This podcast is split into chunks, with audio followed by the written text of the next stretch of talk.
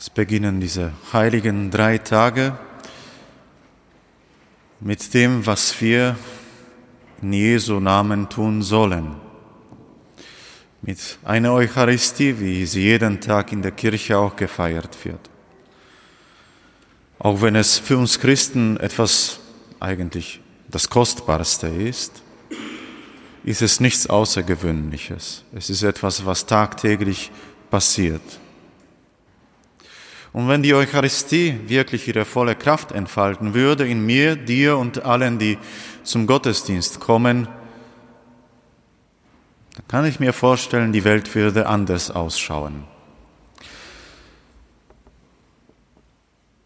Warum ist es nicht so, dass das, was Jesus uns hinterlassen hat, was das Zentrum unseres Glaubens ausmacht, nicht durchbrechen kann. Weder in mir noch in dir und noch weniger in der ganzen Kirche. Warum ist es so?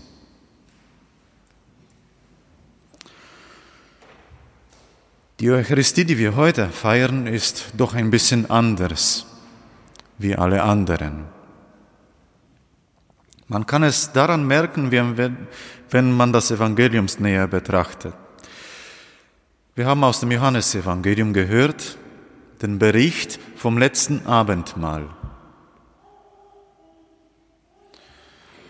wo Jesus sich eigentlich das erste und letzte Mal, von dem wir wissen, also andere solche Begebenheiten wurden uns nicht berichtet, zum Pessachmahl versammelt, zum Paschamal. Das, was die Juden jedes Jahr auch feiern, um dessen zu gedenken, was, in ihre, was sie selber nicht erlebt haben. Den Auszug aus Ägypten, das ist, das ist das Ereignis, das dort gefeiert wird. Und wie es gefeiert wird, das haben wir in der ersten Lesung gehört. Da gehören ein paar Dinge dazu, was zu trinken und was zu essen. Und sie sollen sich bereit machen. Wenn man wieder ein bisschen genauer schaut, für ein Paschamal, das wird da zweimal wiederholt und das ist das Nonplusultra. Ohne das geht ein Paschamal einfach nicht. Gehört auch ein einjähriges Lamm oder ein Zicklein. Das gehört. Warum kann man genauer im Alten Testament in den ersten fünf Büchern nachlesen? Das will ich auch nicht ausführen.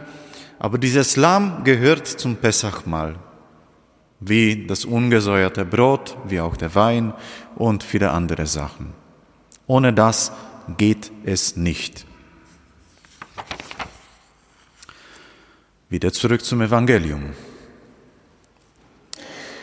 Was verbindest du mit Eucharistie, mit der heiligen Messe? Das, was die Priester da vorne tun, die Worte, die sie lesen, die heilige Kommunion. Lies einmal noch zu Hause das 13. Kapitel vom Johannesevangelium. Davon berichtet Johannes kein Wort.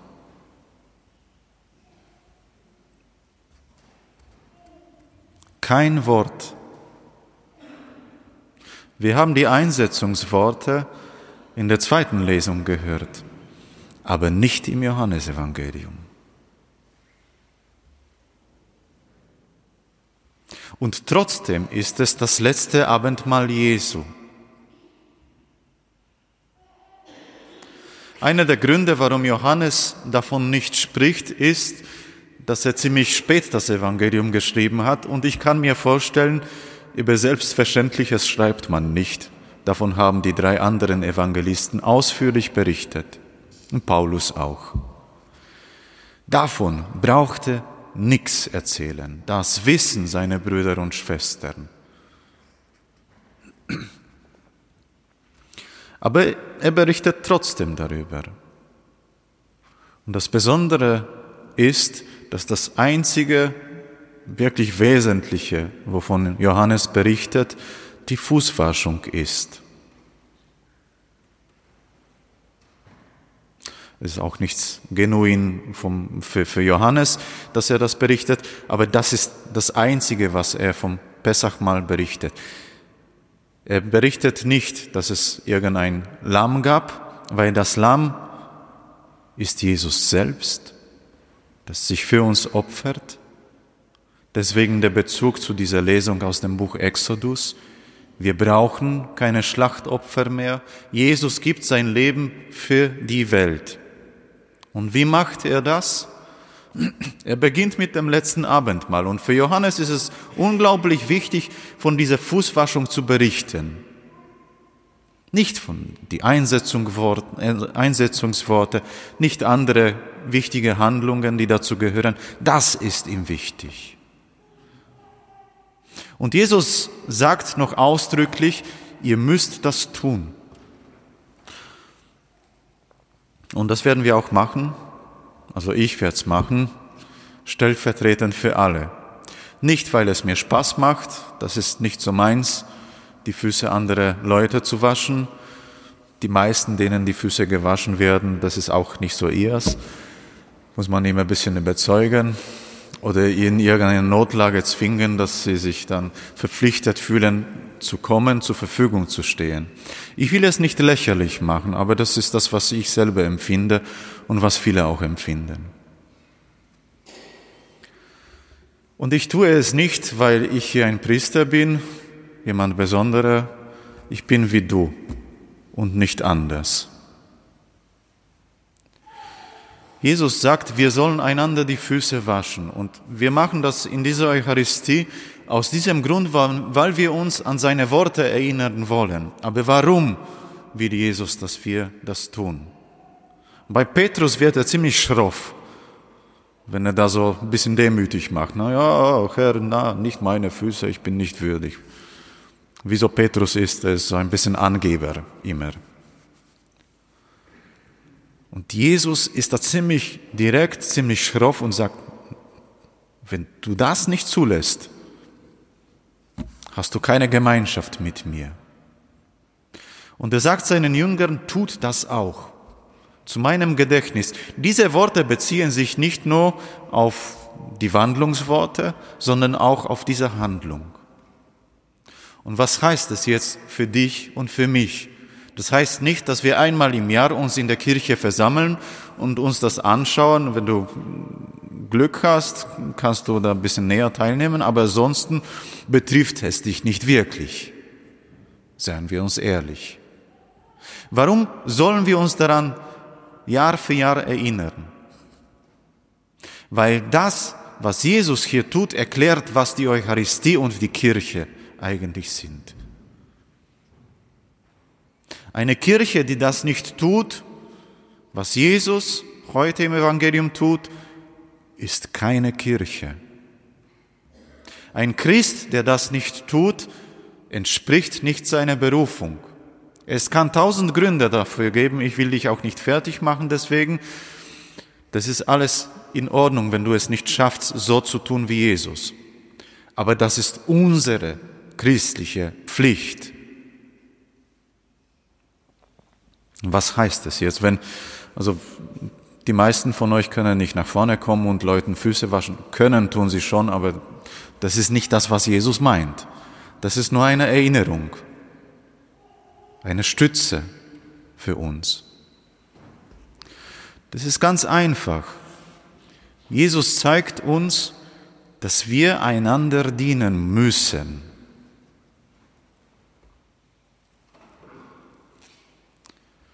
Viele regen sich über Papst Franziskus auf, dass er über gewisse Dinge mit so hohem Nachdruck spricht, über andere weniger. Ich glaube, dass Papst Franziskus so spricht, wie er spricht, ist ein bisschen so wie beim Johannes, dem Evangelisten. Einiges ist selbstverständlich. Man muss die Wahrheit nicht verteidigen. Wir müssen Gott nicht verteidigen von niemandem. Dafür braucht uns Gott echt nicht. Und wenn Papst Franziskus uns daran erinnert, dass wir dafür sind als Kirche, zu den Menschen hinauszugehen und ihnen einen Dienst zu erweisen, der ein guter Dienst ist, dann ist es der Kern der heutigen Botschaft. Eine Kirche, die nicht dient, ist keine Kirche. Und es geht nicht darum, dass wir jetzt ein Sozialverein werden. Die Kirche hat auch soziale Einrichtungen und eine soziale Ausrichtung. Das ist sehr wichtig, aber das ist hier nicht gemeint. Wie dein Dienst aussieht, das musst du selber entscheiden. Nicht jeder kann alles. Und keiner von euch muss alles können. Das ist nicht der Anspruch. Und du musst auch nichts leisten. Das ist auch nicht der Anspruch. Sondern du sollst in einer dienenden Haltung dein Leben verbringen, weil Jesus so war. Er hat seinen Jüngern die Füße gewaschen, weil er ihnen einen Dienst erwiesen hat. Er hat ihnen die Eucharistie hinterlassen, weil es ein Dienst für sein Volk ist. Und er hat die Kirche der Welt überlassen, damit sie ihr diene. Und das ist die Spannung zwischen dem, was das Weihepriestertum ausmacht und das allgemeine Priestertum. Ein Priester, der vom Bischof geweiht ist, ist dazu da, dem Volk Gottes zu dienen. Und dem Volk Gottes zu dienen als Priester bedeutet nichts anderes und auch nichts mehr eigentlich, als Sakramente zu spenden. Das ist das katholische Verständnis. Dazu gehört noch viel mehr, aber das ist das Wesentliche. Und für alle, auch für die Priester, die vom Bischof geweiht sind, gilt das, was Jesus getan hat. Dass wir einander dienen wollen, sollen, das heißt nicht nur die Leute, die wir kennen, sondern diese Welt. Und insbesondere den Menschen, die am Rande stehen. Und auch wenn wir in einem zivilisierten Land leben, bedeutet es noch lange nicht, dass alle Menschen glücklich sind, zufrieden und es ihnen gut geht.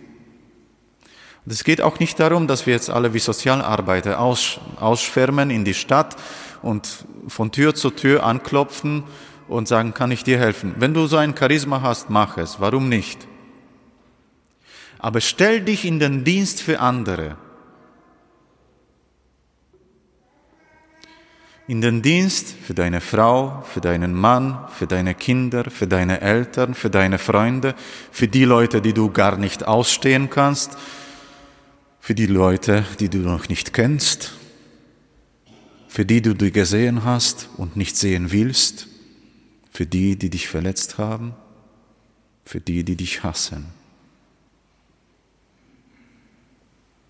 Wisst ihr, das ist unsere Berufung nicht irgendwelche schönen Gottesdienste zu feiern, nicht irgendwelche schönen Gebete zu sprechen, sondern eben das. Und der Grund dafür ist, dass Jesus es getan hat. Nicht, weil ich es euch sage. Mir müsst ihr nicht glauben. Glaubt dem Evangelium. Das haben wir am Anfang der Fastenzeit gehört. Kehr um und glaub an das Evangelium.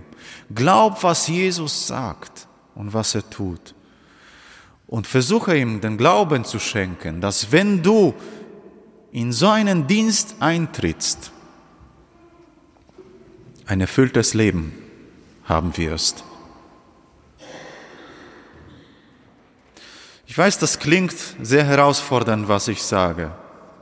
Ist es auch brauchen wir uns nichts vormachen. Aber wenn nicht wir, wer dann? Wir sind Gesandte an Christi Stadt, nicht die Priester, nicht die Bischöfe und nicht der Papst, wir auch, aber nicht nur.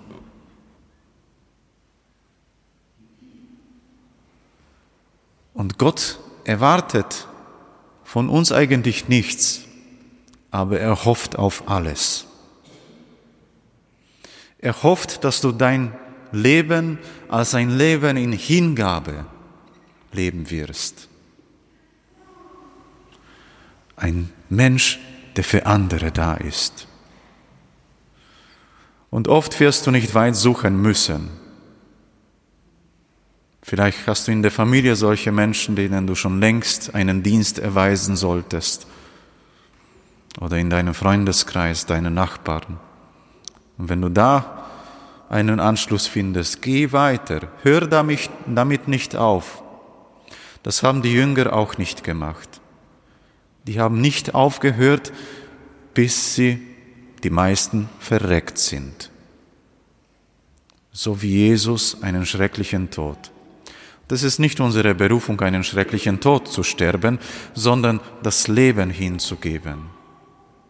Wie Jesus es für uns getan hat. Weil es wert ist, weil der andere Mensch es wert ist, für ihn zu kämpfen, für ihn das eigene Leben zu geben.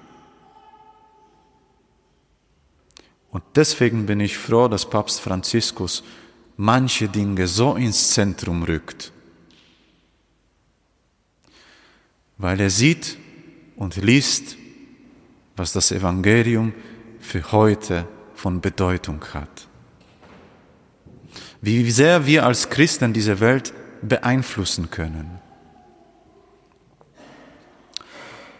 Und wenn du das so lebst, wie Jesus es vorgelebt hat, also sagen wir so, wenn du es versuchst, so zu leben wie er, weil keiner von uns wird wie Jesus, brauchen wir uns nichts vormachen.